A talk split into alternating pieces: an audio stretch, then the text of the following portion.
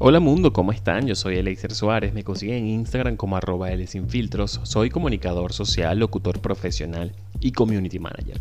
Soy venezolano, emigrante y por lo tanto un ciudadano del mundo, puede ser. También soy un soñador y con eso eh, es donde parto porque tengo hoy el agrado de conversar con otro soñador más. Además, un soñador que ama profundamente a Venezuela. Hoy conversaré con mi amigo David Vera Matute.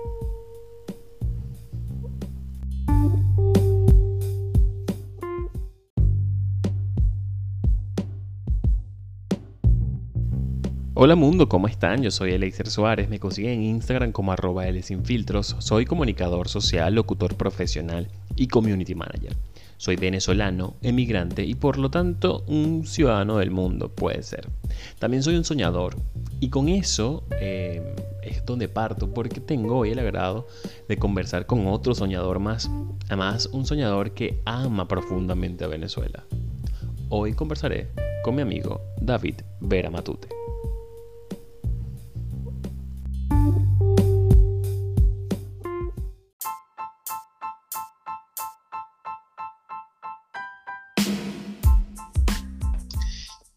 Como ya lo dije en la presentación, en, esta, eh, en este episodio de Cosas Maravillosas, voy a tener el gusto de conversar con, yo siempre he dicho eh, y la gente que me conoce, desde que yo conozco a David, sabe la admiración profunda eh, que siento por él y, con los años eh, se convirtió en una admiración, en una amistad y en una conexión de las cuales yo más agradezco siempre. Por eso en cada proyecto que, que comienzo o en cada locura que se me atraviesa, eh, siempre llamo a David y le digo, David, quiero que formes parte de esto porque además eh, es como mi forma de retribuirle que él en cada locura que se le presentó en, la, época o en la etapa en la que trabajábamos juntos, siempre me llamaba y me incluía. Así que David, gracias por estar en Cosas Maravillosas. Gracias a ti por la invitación y por esa presentación que bueno, que sonroja uno, pero también se siente uno agradado porque bueno, porque formó parte de tu crecimiento y verte hoy como estás, eso también para, también, también para mí es gratificante, Leisa. David, em, hay que también decirlo, ¿no? Que nosotros, a pesar de que no hemos perdido, por suerte, la comunicación, este, también es cierto que podemos pasar un montón de tiempo sin conversar y, creo que tenemos ya bastante rato como que no, no, nos sentamos como a conversar en este plan, ¿no? ¿O es percepción mía nada más? Pero le digo también a tus seguidores que la confianza da asco. Porque, no, de verdad, la confianza da asco porque yo puedo pasar dos meses sin saber de Laser, pero de repente necesito algo de Laser y casi que ni lo saludo. El Laser necesito esto, esto, esto, vamos a montarnos en esto, hazme tal cosa. Este, pero ese es el nivel de amistad que se tiene hoy día. Pues. Y, el, y el nivel de respeto, porque se respeta el trabajo tuyo.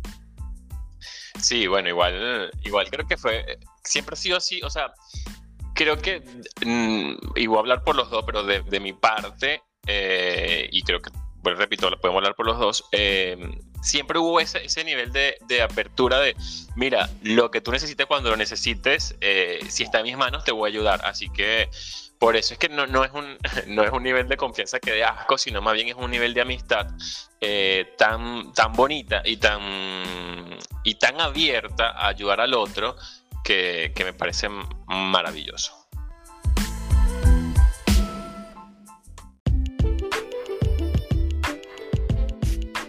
Sabes que em, una vez yo recuerdo eh, conversando entre esas tantas conversaciones que teníamos en la oficina paralela de la radio. Em, para, en tu anexo, exactamente, poniendo en contexto, eh, la radio, Victoria FM, que es nuestra casa, eh, por, es, una, es, una, radio bastante grande, la estructura es muy grande para, para hacer una radio. Y sí, efectivamente tiene un montón de oficinas, un montón de espacios, eh, pero David y yo, las mejores conversaciones las teníamos en lo que determinamos como el anexo a su oficina. Porque mi oficina, déjame decirle yo a, tus seguidores. Ok. mi, oficina tenía una ventana que daba hacia el jardín. Y yo habilité parte de ese jardín, pasado yo, falta de respeto yo, yo habilité ese, ese pedacito de jardín que tenía yo eh, con vista a mi oficina como otra oficina más y le llamábamos el anexo de mi oficina. Entonces yo trabajaba mediodía, bueno, había sol, obviamente estaba dentro de mi oficina, pero del resto podía pasar yo tres, cuatro horas trabajando, conversando e incluso haciendo los proyectos, pero en el área verde de la radio, que era la parte de esparcimiento, pero yo lo agarré como anexo de mi oficina y punto. Y en esas conversaciones, tal cual como tú dices, se hablaba de trabajo, pero también, digamos, a tener conversaciones súper personales o, o, o sencillamente conversaciones y ya. Em, bueno, recuerden esas tantas conversaciones, eh, tú decías que en este medio, en medio de, de los medios de comunicación, a veces es muy difícil crecer Primero porque no existen tantos espacios para todo el mundo que quiere eh, eh, aparecer o tener un, huequito en los medios. Y segundo, que los espacios que ya hay eh, a veces ganan mucho el ego de los que ya tienen trayectoria, ¿no? Y, y cuesta que otros brillen. Esa fue una conversación que a mí me pareció increíble. Y yo recuerdo que en esa conversación yo te dije que una de las cosas que yo más agradecía de ti es que si bien tu proyecto era tuyo y, tu nombre era el que siempre iba a, destacar por encima de cualquier cosa, siempre permitías que las personas, los nuevos talentos, em, brillaran, por lo menos aprendiendo de lo que tú sabías hacer ya. Y eso siempre es maravilloso. ¿Cómo? ¿Qué tanto se mantiene de ese David?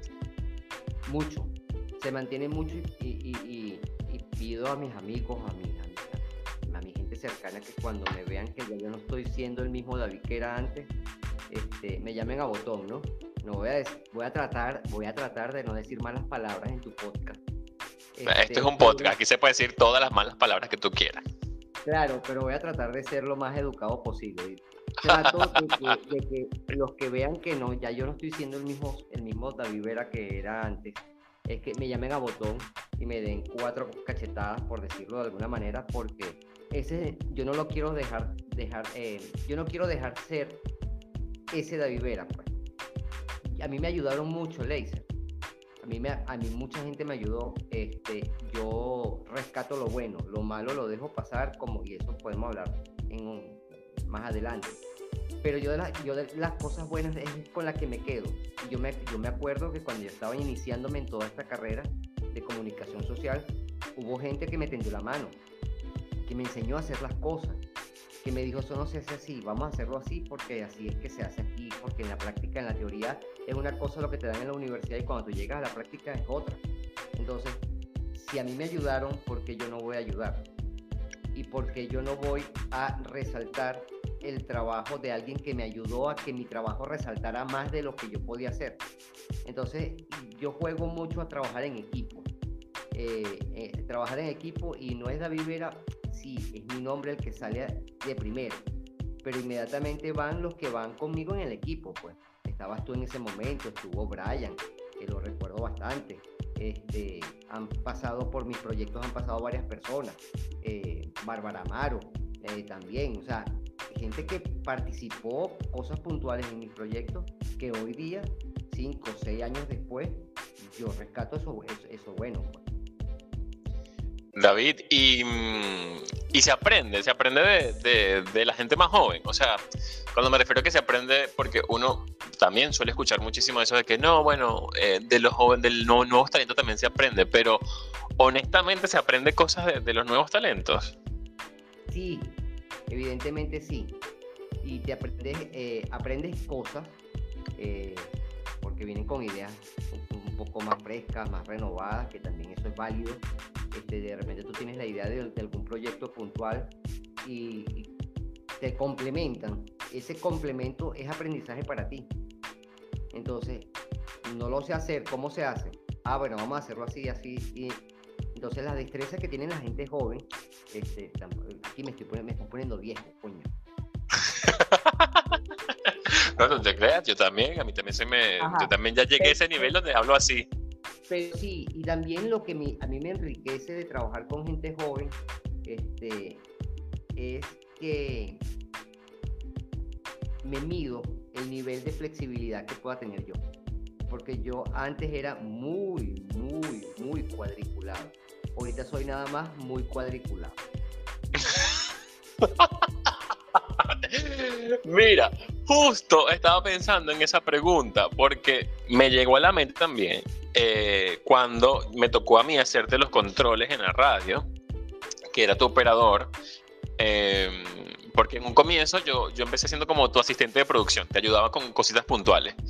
Pero ya al final, eh, justo antes de, salir de la radio, em, recuerdo que llegué a ser el que te hacía los controles. Y además yo lo disfrutaba muchísimo. Em, pero sí recuerdo que... ¿Cómo? Y hacerme, los, y hacerme los controles a mí no es nada fácil. Claro, eso es lo que iba a decir, porque yo soy muy improvisado, o sea, yo siempre, o sea, no, improvisado, me gusta como, bueno, salió mal, no importa, mm, vamos hacia adelante, no pasa nada. Como que no, no, eso a mí no me genera tanta angustia, ¿no? Que las cosas no salgan tan bien. Pero tú eres un tipo, tal cual como lo acabas de decir, muy cuadriculado, muy perfeccionista, muy metódico.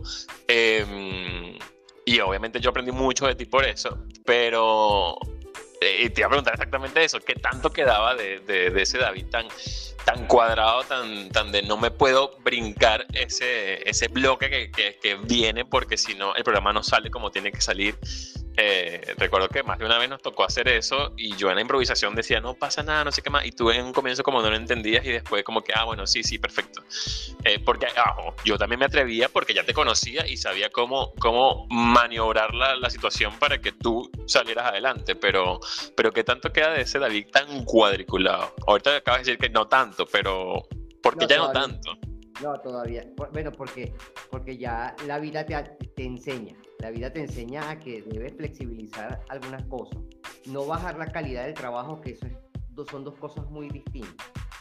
Eh, la ética la mantengo.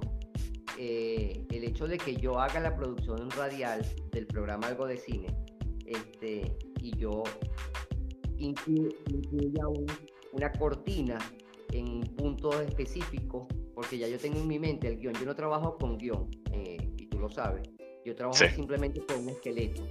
Entonces el esqueleto, si yo lo trabajo y veo la psicología del oyente y decir que, bueno, necesito este break o necesito refrescar el contenido con esta cortina, con tal contenido, con tal comentario que pueda yo hacer para volverlo a meter en algo dentro, el hecho de que me brinquen, el operador me brinque ese break que yo diseñé para refrescar el contenido, sea, me puede sacar de mis casillas, pero el oyente no, se da cuenta. Pero la cara mía cambia de color. Entonces el operador se ve. Entonces cuando a mí me cambia la cara de color, el operador se pone más nervioso y me empieza a cometer más errores. Porque son cosas que no podemos y no podemos hablar porque yo estoy al aire. O sea, yo, tengo un discurso al aire y yo no puedo decir, va, bueno, vamos con un tema musical porque mi programa no lo permite vámonos con un tema musical y ya regresamos. Y es para yo poderle decir al operador, mira, eh, no hagas esto, yo no tengo tiempo para eso. Entonces por eso es que yo entrego, cuando, cuando llego a cabina, entrego un esqueleto. Y le digo, vamos a leerlo juntos para que tú más o menos entiendas por qué está todo ahí. Entonces, mira, voy a hablar de tal película con tal cortina, aquí va a sonar parte del tráiler que ya está metido en el playlist. En, en, fin, y te hago un resumen en 10 minutos del programa la parte técnica. Que si hueles algo, eso, o sea, por decirse algo, se me puede meter Chucky, ¿sabes? Y no puedo, y, entonces Chucky es más feliz porque como no puedo decir nada porque tengo que seguir al aire con el programa, entonces eso me, te estás riendo, ¿verdad? Claro que me río, obviamente me río. o sea, me río porque me hace sentir otra vez en el estudio presenciando eso. Claro, si, yo paso tres horas diseñando o, haciendo la producción de un programa, porque tú me vas a improvisar. Es correcto. Ahora, si tenemos que improvisar los dos, operador y yo, cuando en un entrevistado no contesta el teléfono, y, yo siempre tenía un plan B y tú lo sabes. Si, si, pasa, si pasa esto, activamos este plan. Porque ya yo en mi mente tengo todo diseñado. Plan A, plan B y plan C. Entonces, si tú me cambias del plan A a plan B sin decirme por qué vas a cambiar, ahí tú me vuelves un oso al aire. Es verdad. Es verdad, y por eso eh, creo que lo hemos conversado también en, algún otro formato que tuvimos la oportunidad de hablar, em, pero es importante para aquellos que nos escuchan. Eh, lo, lo, necesario que es que dos personas tres, cuatro, lo que sea, y por eso es que me gusta la palabra que usó David, que es equipo, que todo el equipo esté engranado, que todo el equipo conozca la dinámica, y, esto no solamente habla de, medios de comunicación, de radio, habla a nivel general, a nivel empresarial, a nivel de, estudios. Si un equipo Exacto, si un equipo conoce las capacidades de cada uno, las limitaciones de cada uno eh, y conoce cuál es el propósito final, eh, es que se pueden dar el lujo de eh, tener como esas pequeñas improvisaciones, que al final no son improvisaciones, al final son parte de, una, de un plan que ya está estructurado y que ya cada uno conoce. por eso es que por eso que dije, dije, me atrevo a decir que yo en más de una oportunidad me, tuve la osadía de, decirle a David, de decirle a David al aire, y ojo, esto pasaba al aire, de decirle a David, David, vamos a hacer esto, esto y esto, y esto, no te, no te angusties, vamos a hacerlo. Él en el, y siempre recuerdo que al como comienzo había un choque, pero después como cuando veías que, lo, que funcionaba, no, no, no me regañabas, pero... Claro, porque a mí, lo que me preocupa, a mí lo que me preocupa como locutor y como, como comunicador social es que ante todo hay que respetar al oyente. ante todo, ante todo, o sea, ante cualquier situación, tú tienes que respetar al oyente. Y tú no puedes ser tan pirata. no, de verdad, yo no, yo no me lo permito, pues yo no me lo permito. A sentarme en un micro. Mi programa era a las 2 de la tarde es a las 2 de la tarde. Y este, yo no me puedo permitir darme el lujo de faltarle el respeto a mi, a mi audiencia, a yo llegar a 5 para las 2, sentarme y decirte a ti que eras mi operador, pon cualquier tema y veo cómo hago aquí para sacar esta hora al aire del programa. O sea, eso mm, en varias oportunidades me tocó porque obviamente yo tenía otros compromisos laborales como periodista y de repente fueron muy pocos, ojo, pero sí no pude sacar el programa al aire.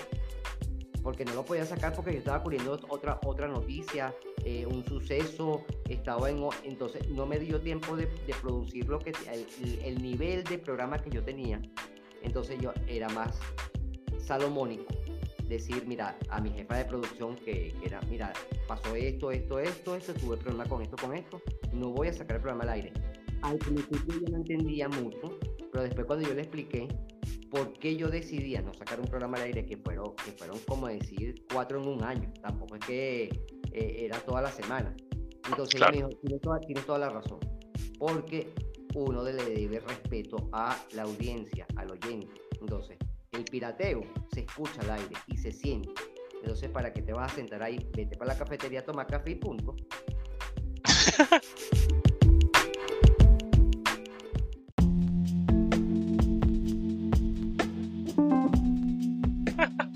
Mire, la gente que me escucha, que escucha este episodio Cosas Maravillosas, em, tengo que decir que David, de los pocos primeros invitados que tengo, eh, él es tan, tan, o sea, para él esto es tan importante y él, él de verdad está tan, tan casado con el tema de la producción y que las cosas salgan bien y que no tiene que irse preparado, que es el primero que me pide cuál es la estructura para yo poder eh, eh, organizarme mentalmente. Y yo, ok, vamos a pasar la estructura, que, que, que, este podcast no tiene mucha estructura, pero dije, bueno, si quiere estructura, vamos a decirle cómo funciona. Cualquier eh, material o contenido tiene producción. Porque si no, Ahí está. Llamado, después he llamado por WhatsApp ¿me entiendes? Sin grabar nada y hablamos ahí, nos reímos tú y yo, pero si tú vas a, a producir un contenido para tus plataformas digitales, para tu audiencia, ellos necesitan saber que tú hiciste algo previo para hablar. Esto, esto es importantísimo lo que tú dices, porque con todo el tema de, la era digital y los medios alternativos en las redes sociales, eh, es muy frecuente ver cualquier cantidad de improvisación.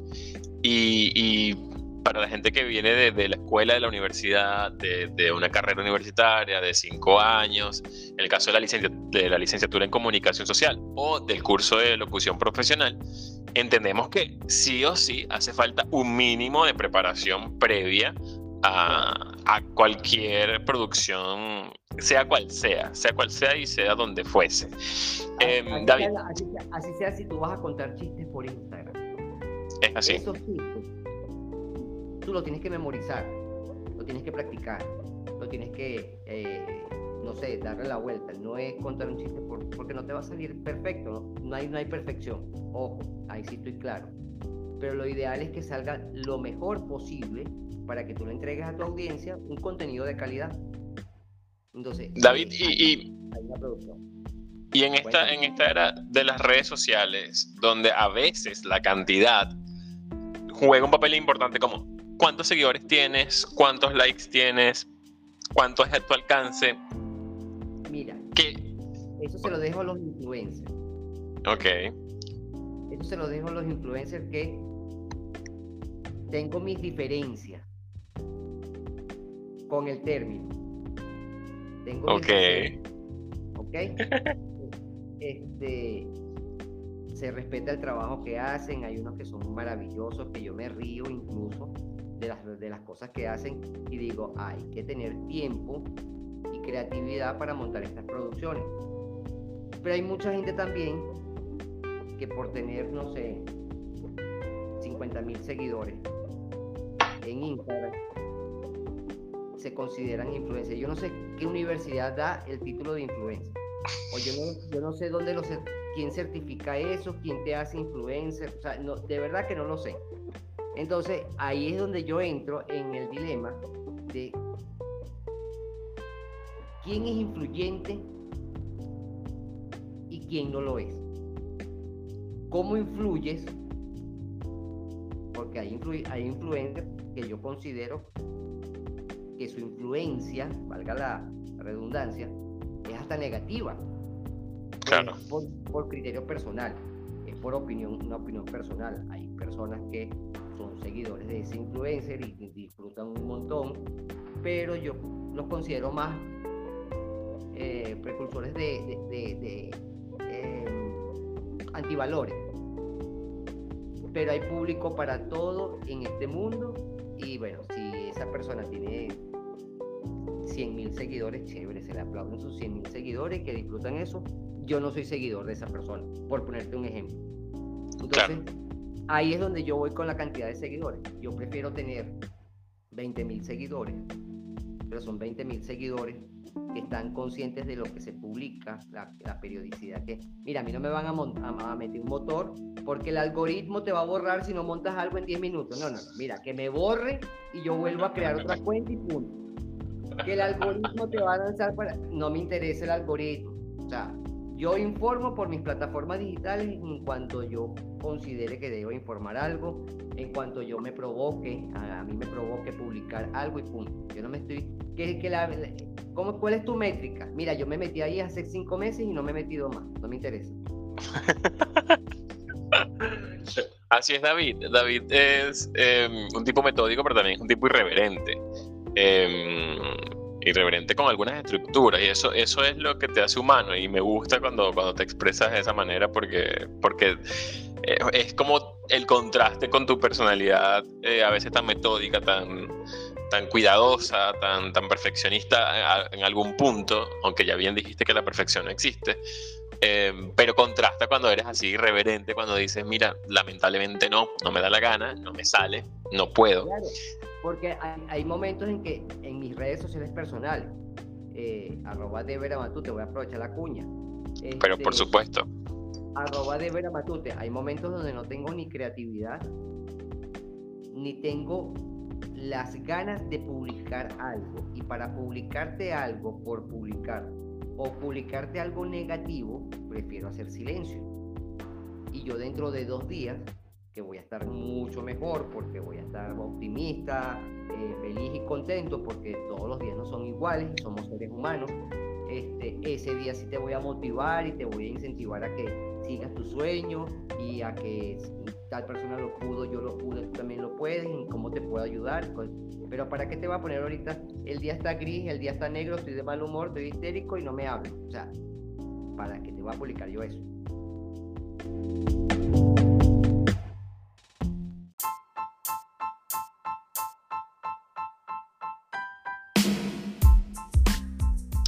David, y acabas de usar dos términos y, que me sirven a mí para agarrarme para la siguiente pregunta, y es el término de influyente o influencer, como se usa ahora, y el término eh, motivación.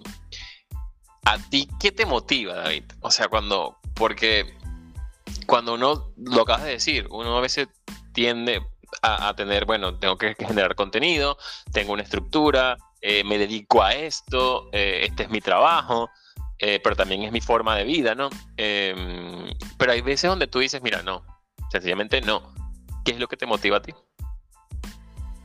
Mira, me motiva,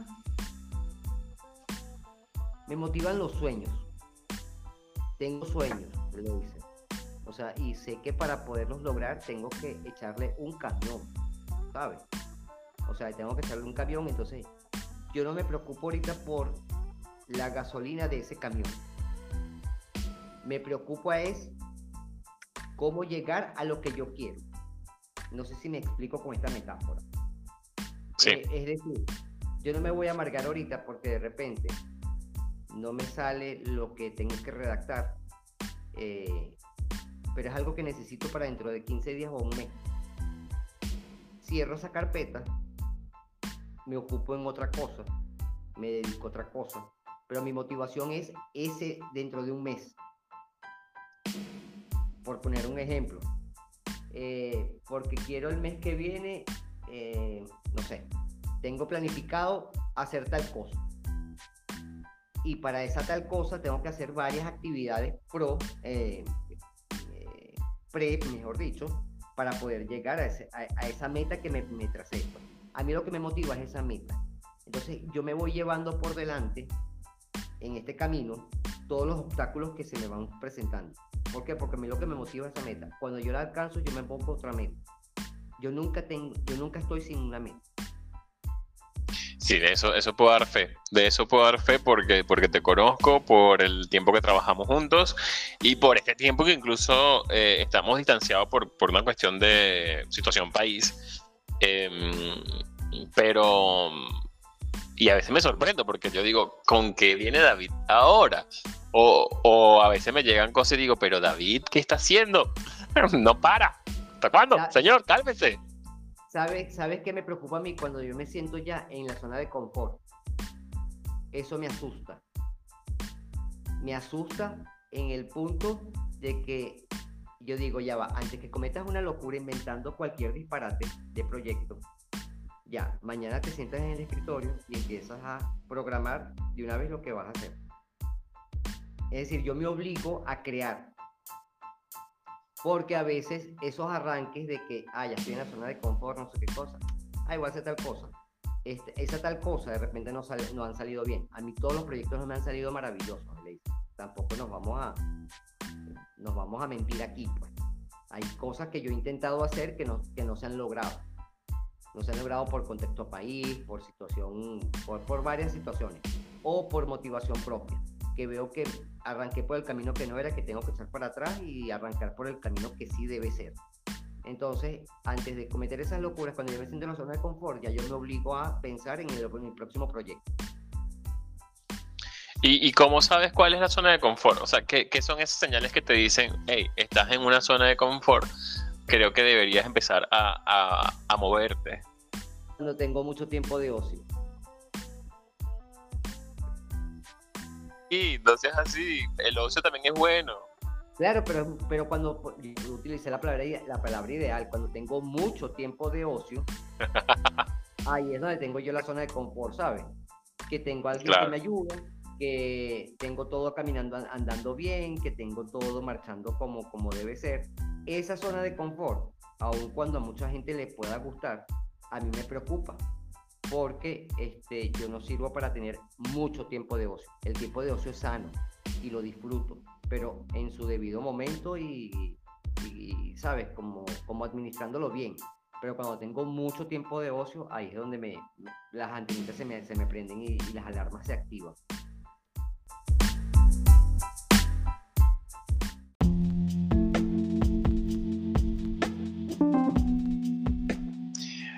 David, y ahorita en estos momentos, eh, por lo que puedo ver en tu, en tu día a día o por lo poco que sé de, tu día a día, sé que está como siempre algo de cine que sigue siendo una de tus principales banderas.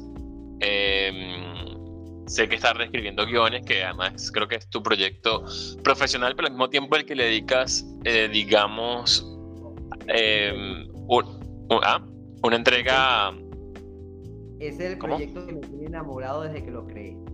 Eso te iba a decir, que, que si bien es, es, un, es como un apéndice, o, nació como un apéndice de algo de cine, creo que es el, de, tus trabajos es el que le dedicas de verdad en alma, o sea, es algo que no se trata de, de satisfacción económica ni, ni, ni, siquiera de satisfacción profesional. Para ti, escribiendo guiones, siento que es así, es, es una satisfacción personal. Sí, y ya, ya yo lo separé de algo de cine, ya hice como que la división, algo de cine es la parte profesional y la parte personal es reescribiendo guiones. Lo disfruto enormemente cada vez que hago una entrega, cada vez que, bueno, para, que, para tus oyentes, este, eh, reescribiendo guiones, algo de cine es una, una figura eh, que nació como, como una red social, luego se convirtió en una plataforma digital, pasó a ser un programa radial manteniendo todas las plataformas anteriores, eh, luego creó eh, un premio, el premio municipal Algo de Cine, que es el único premio eh, de rango municipal que tiene el cine venezolano que lo entrega el, que lo entrega, es por votación popular. Entonces es el único premio de esta categoría que tiene el cine venezolano acá en Venezuela. Entonces, por supuesto, ya es la parte profesional y la parte laboral como tal. Pero reescribiendo guiones nació como un apéndice de algo de cine, como bien lo dijo el Eiser, pero agarró tanta eh, tanta personalidad ese proyecto y tanto, yo no quiero utilizar la palabra reconocimiento porque no es la ideal, eh, tanto respeto por el público. Entonces, que tuve que separarlos y decir, mira, tú agarras un cuerpo completo y tú agarras otro cuerpo completo y son dos cuerpos que, de, que, que llevo de la mano. En la derecha va uno y en la izquierda va el otro. Entonces, reescribiendo guiones, lo tuve que parar por pandemia, obviamente, eh, son, cineforos gratuitos que yo entrego acá en la ciudad, este, donde traigo a personalidades, protagonistas, directores de las películas, las vemos y las discutimos. Eh, también he hecho mm, cineforos con películas de ciertas temáticas y llevo especialistas, entonces le facilito a esas personas que están ahí como asistentes que le hagan la consulta al especialista las, veces que quieran, cuantas veces quieran, porque los especialistas están ahí para eso para ayudar a digerir el mensaje de la película y también para ayudar a, a, las personas con sus problemas, pues, que todos los tenemos. Entonces llevo psicólogos, he llevado psiquiatras, eh, estoy ahorita coqueteando con la parte de salud, entonces no sé cómo, cómo, cómo voy a tocar el tema de, del embarazo precoz y, y, bueno, el uso de, de, anticonceptivos, no lo tengo claro, pero ese es uno de los próximos que van. ¿no? Entonces, educación sexual para, para, para niños y, y, niñas y adolescentes, como le llaman acá en Venezuela. Entonces, bueno, sí, ese proyecto me enamoró desde que lo hice y, y todavía, todavía, cada vez que yo lo entrego, yo quedo remamado es la palabra e, exacta. Cuando salgo de la sala de cine después de entregar un, un cineforo, yo quedo agotado, las energías salen bajitas en ese momento, bajitas y muy movido emocionalmente. Entonces, después de un cineforo, antes no, lo, no, no, no, no estaba en mi conciencia, pero yo no hago agenda para luego de un cineforo. Es decir, yo salgo de un cineforo, yo me recojo y me voy para mi casa voy para mi casa o me vengo porque estoy aquí en mi casa ahorita, este, analizar, a reflexionar, a tratar de, digerir todo lo que se vivió en esa sala, porque ahí se exponen problemáticas de problemáticas de problemáticas que cuando tú dices, yo le doy gracias a Dios porque me permite ser una herramienta para esas personas que tienen tantos problemas que se vayan con unas herramientas, con unas soluciones dadas por profesionales que no pagaron un bolívar por una consulta, este, y que el propio especialista me diga, llámame para el próximo cineforo que con gusto te colaboro. Entonces tengo los, entonces cuando yo digo Dios, gracias por, por, por, hacerme herramienta o vía para que la gente drene. Eh, bueno, hay casos de casos de reescribiendo guiones que por eso me casé con ese proyecto y que Dios me permita, me dé vida y salud para seguirlo haciendo. Y que si necesite me vuelva, y que si necesite me siga prestando la sal. Por favor. Mira, este, sí, justo me gusta cuando hablamos de reescribiendo guiones porque, bueno, repito, sé lo que representa para ti reescribiendo guiones, sé lo que es vivir la experiencia tanto como, como audiencia como, como parte del equipo de producción de, de, de ese proyecto Em, o sea, las palabras creo que no, no, hacen no hacen justicia a la experiencia como tal de, de, estar en un cineforo como, como los que tú organizas. Justo hoy, antes de, antes de grabar contigo, y, perdón, y quiero hacer esto puntual, justo antes de empezar de grabar contigo, tuve una llamada con mi mamá que tenía mucho tiempo sin hablar con ella, porque bueno, estamos en países distintos, em, y justo me habló de, de reescribiendo guiones, justo me habló de de que se quedó estoy pensando así como en la vida y recordó de, de, esos cineforos que tú organizas. Porque para poner en contexto un poco a las personas, eh, tal cual como es, o sea, es tal cual un cineforo, usted va a, se supone que primero a entretenerse con la película que se va a presentar, que, que siempre es rico ir al cine, siempre es rico eh, vivir la experiencia de ver una película en pantalla grande, pero lo interesantísimo de Reescribiendo Guiones es que David siempre tiene a un panel, ya sean eh, la gente que hizo la película o personas que estén relacionadas con el tema que toca la película. Eh, y de ahí cada, cada, cada momento es, o sea, ahí es donde viene lo rico del cineforo porque cada persona ve la película de una forma tiene una perspectiva del tema y, y, sale del cineforo con otra perspectiva y con otra, con otra intención y eso es riquísimo, o sea, de verdad eh, lo, empecé, escuché, empecé a escuchar hablarte de eso y, y conecté una vez más con, con Reescribiendo Guiones, que es uno de tus proyectos que más, que yo también adoro. O sea, es, increíble el Cineforo. Claro, cuando estés por aquí de visita por lo menos, vamos a hacer uno.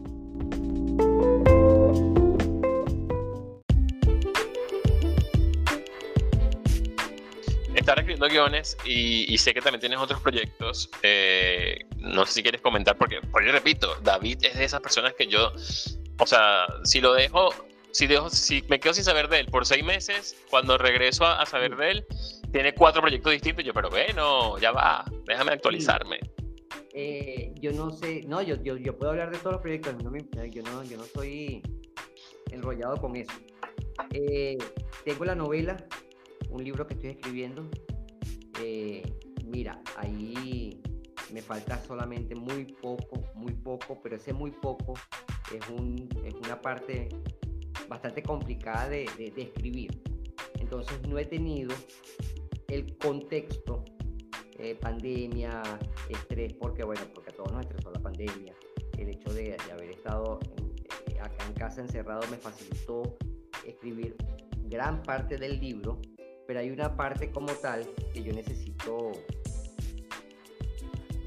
es una ficción, pero obviamente la mente de uno no es tan creativa y uno tiene que recurrir a ciertas experiencias tuyas o ciertos amigos que tuviste para recrearlos en la novela porque necesitas a alguien con ciertas características o entonces jugar con los elementos que uno tiene yo no soy escritor este es mi primer mi primer libro este entonces, hay una parte del libro, Eleiser y todos tus oyentes, que le tengo que meter el pecho. Pues le tengo miedo a meterle el pecho porque sé que tengo que remover muchas cosas internas para poder sacar lo que yo necesito o al nivel donde yo necesito llevar al lector. Entonces, yo no soy eh, de la gente que se engancha con lo negativo, con la tristeza, con, ¿sabes? Y yo necesito hablar de eso en el libro. Entonces me ha costado mucho porque yo soy al contrario. Yo siempre soy optimista, eh, proactivo, eh, esto es negativo, déjalo pasar. Eso no, no, no, me va a pesar en el, en el hombro y listo, desechado. Entonces, por no tener ahorita esas herramientas, me ha costado mucho entromparle a ese. Entromparle es una palabra muy, muy venezolana, pues, de meterle el pecho a esa parte del, del, del, libro, pues, porque no tengo las herramientas, porque he desechado todo lo malo. Claro, entiendo, entiendo ese punto. Wow, mira, qué, qué interesante escuchar eso. Y, y, creo que eso es, sirve para otro episodio de este podcast tranquilamente. O sea... Está, está, el libro, está también una cuenta en Instagram que nació eh, por una demanda que había aquí en mi localidad. Aquí yo no sé cómo ustedes están distribuidos allá geográficamente. Aquí somos municipios que conforman un estado, acá en Venezuela. Entonces, sí. la cosa que respeto, este, cada quien hace su trabajo como mejor le parezca. Yo no estoy aquí criticando ningún medio de comunicación, pero los medios de comunicación que hacen vida en mi municipio informaban a los habitantes de mi municipio sobre lo que pasaba en la región y en la nación, más no informaban sobre lo que pasaba en el municipio. Entonces, eh, vino un proceso electoral veloz, introspectivamente este, me llamaron a unas elecciones acá, eh, por ser periodista me llegaba cualquier cantidad de información eh, y no sabía cómo canalizarla. Empecé a publicarlas en mis redes sociales privadas, personales mejor dicho, pero me di cuenta de que estaba cometiendo un error porque yo tengo seguidores que son mm, de, de todas partes. Entonces, este, eran muy pocos los que tenía de mi localidad que le interesaba esa información. Entonces tuve que crear una, una cuenta aparte que es arroba pasa en Rivas. Entonces, que ahí donde estoy haciendo el diarismo que tenía años, se dice que yo no hacía diarismo. Años. Porque me, me, metí en cabina de radio y bueno, por supuesto que ahí me quedé. Pues. Pero entonces estoy haciendo diarismo con esa cuenta. Entonces en las mañanas hago mi trabajo formal y en las tardes sí voy a, patear la calle, como llamamos aquí a los periodistas que hacen diarismo, a patear la calle, a buscar la noticia, a buscar la información, a entrevistar a los que tengamos que entrevistar. Y por ahí estoy, informando diariamente a los de Rivas sobre lo que pasa en Rivas que me encanta eso y, lo conversaba con una amiga que tenemos en común, que, con la que convivo aquí en, Argentina, que es Erika Varela, y decíamos como, David está loco, ¿qué hace David pateando calle por ahí? Señor, por favor, pero me parece riquísimo, o sea, yo, yo siento que, voy y repito, siempre he admirado eso de ti, que, que, que no, no le tienes miedo a los retos y mm, y que todo lo contrario, o sea, cualquiera, es lo que te digo, cualquiera diría que un periodista ya cuando está como a, ese nivel o a ese estatus en el que tú puedes llegar es tarde, mira, yo tengo mi programa de radio, tengo estos contactos, tengo esto, soy un productor, tengo mi propia plataforma, o sea, no, no me hace falta patear calle, eh, que, que, genial es que por un, tema de reinvención, por un tema de necesidad, por un tema de, de, de, siempre soñar y soñar lo que tú quieres y no lo que la gente se supone que debe soñar, eh, qué bonito es que poder despojarte de todo eso y decir, mira, yo voy a patear calle y voy a hacer esto porque es una necesidad que está ahí, es una necesidad que yo tengo y que, y que siento que, que, puede aportar mucho a, a mi comunidad. Eso. Por, sí, por, por, eso te digo, o sea, yo, yo no le tengo miedo a nada, o sea, yo, yo es crear para la calle, pues, o sea, ah, que hay que patear calle, pateo calle. Este, no me acuerdo cómo se hace, pero bueno, el primer día veré, ¿sabes? Este, porque tengo muchos años en radio y sigo estando en radio, porque sigo siendo parte de Victoria. Algo de cine retomo ahorita en el año de enero 2022.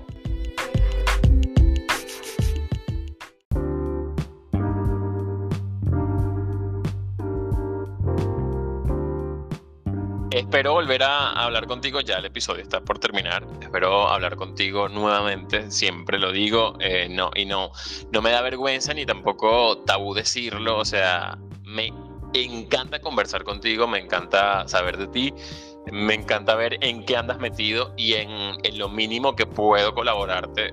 Obviamente siempre lo voy a hacer porque siempre me voy a sentir, no en deuda, pero sí es que sí, me siento encantado de trabajar contigo siempre. Así que gracias por, por, por tomarte el tiempo de, de, grabar este episodio conmigo. Primero por ahí. Y, y nada, me, me, muero ya por saber que, que, con que eres como una especie de teléfono que, que se va actualizando todos los años, ¿sabes? Y tú dices, hoy tengo que bajar esta nueva aplicación ahora. Así me pasa contigo. Vamos a ver con qué nueva actualización voy a tener entre un par de meses de David Vera Matute guardan un espacio en el podcast para el primer trimestre de, del 2022 para, bueno, para hablar de la novela, porque ya para esa fecha debería estar ya completo. Amén. Y por supuesto que sí, obvio, es que yo ya, antes que me lo dijera, te voy a invitar, ya lo dijiste, queda grabado, vas a volver al episodio, vas a volver a hacer un episodio conmigo donde hablaremos de la novela, por supuesto, y del proceso además que, que conlleva escribir una novela. Este, mira, no, me, no, no nos podemos despedir, Ajá, dime el proceso es horriblemente Mira, David, no nos podemos despedir. Ajá, dime, dime. el proceso es horriblemente bello. Ahora me da mucho más miedo escribir una novela. Este, bueno, mira, te decía que no podía finalizar sin que pedirte lo siguiente. A toda la gente que, que ha pasado por este podcast, yo le pido que me digan tres cosas maravillosas en su vida.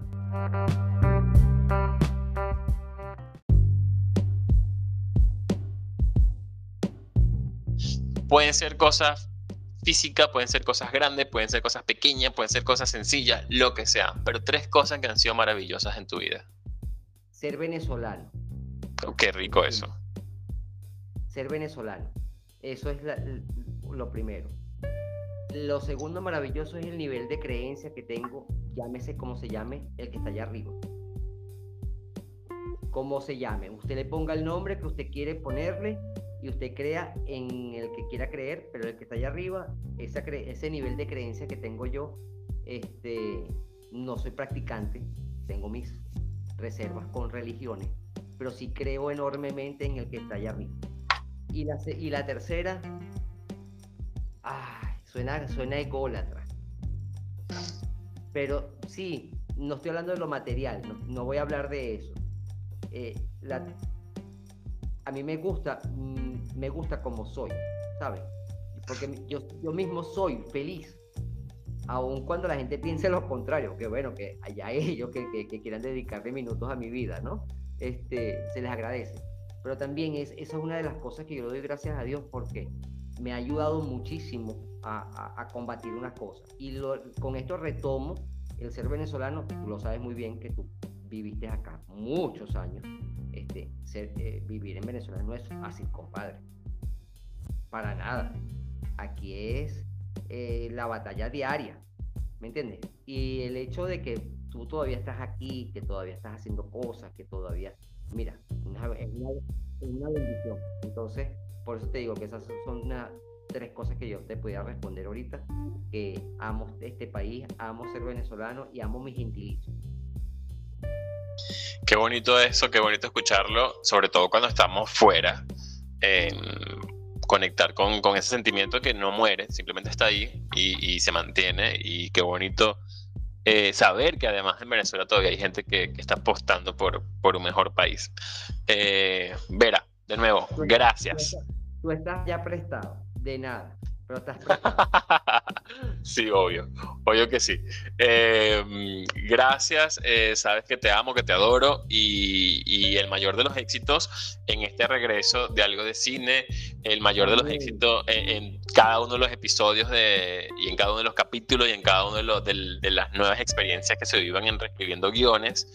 Em, que siga creciendo, pasa en Rivas, porque como también como, como ribense, eh, no sé si, sea el gentilicio, pero espero que sea así. O como victoriano, o como victoriano, este, sé que nuestro, nuestro municipio también le hace falta mucho, mucho cariño de nosotros mismos. Em, y esperemos que, bueno, que sigan pasando cosas positivas en tu vida. Te escuchamos en un nuevo episodio que hagamos de esta conversación de cosas maravillosas. Y de una vez le digo a, quienes nos escuchan que no se pueden perder la edición musical de David Veramatute en Cosas Maravillosas que saldrá este fin de semana. Así que, David, muchas gracias. Gracias a ti, Eleiser. Cuídate mucho. Chau.